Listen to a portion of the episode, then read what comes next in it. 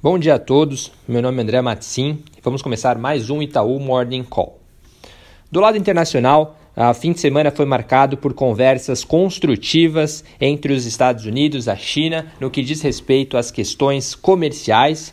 Apesar é, do avanço, existem ainda incertezas com relação à possibilidade do acordo fase 1 avançar. Ah, a gente acredita que este acordo ele pode eh, ser alcançado em breve, à medida que o presidente Trump ele começa a, de, a desacelerar ali o seu ritmo de ataque com relação às tensões comerciais, uma vez é, que as eleições de 2020 começam a ganhar cada vez mais a, o centro das atenções do noticiário.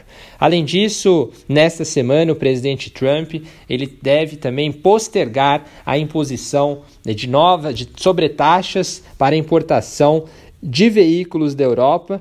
Esta, esta postergação de sobretaxas ela deve durar mais ou menos seis meses, sendo mais uma sinalização também na direção é, de que os Estados Unidos estão abertos ali ao diálogo para as questões comerciais.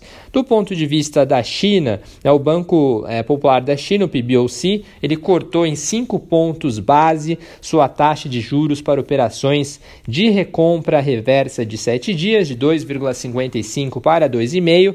Em linhas gerais, essas medidas né, são medidas defensivas né, do ponto de vista de política monetária, tentando evitar, é, de alguma maneira, uma desaceleração mais forte da atividade econômica. É, no fim de semana, o Banco Central ele divulgou um relatório trimestral é, de política monetária em que reconhece ali três, as principais medidas né, que vêm a, a influenciando a atividade econômica. Eles reconhecem a, a que os riscos é, para atividade do ponto de vista externos ainda são elevados, né, acabam influenciando bastante o crescimento da atividade econômica chinesa.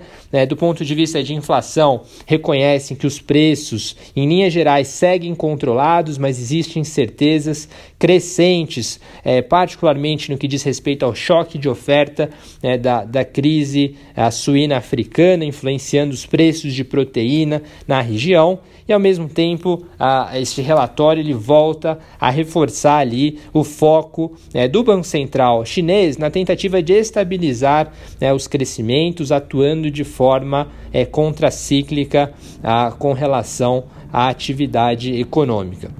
É, passando para o Brasil, do ponto de vista de reformas, o secretário especial da Receita Federal ele realizou uma entrevista no fim de semana, detalhando mais pontos acerca da reforma tributária.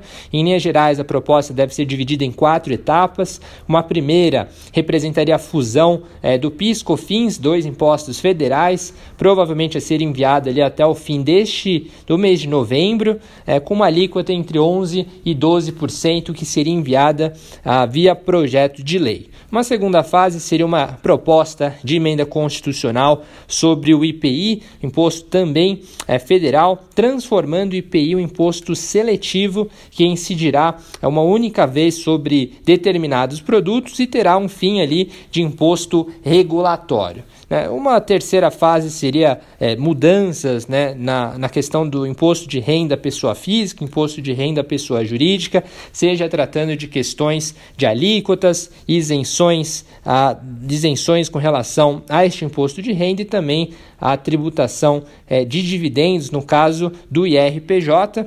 Acho que, em linhas gerais, no primeiro trimestre de 20, segundo o secretário, deve ser é, divulgado tanto o imposto é, do IPI quanto a reforma ali de imposto de renda de pessoa física e pessoa jurídica.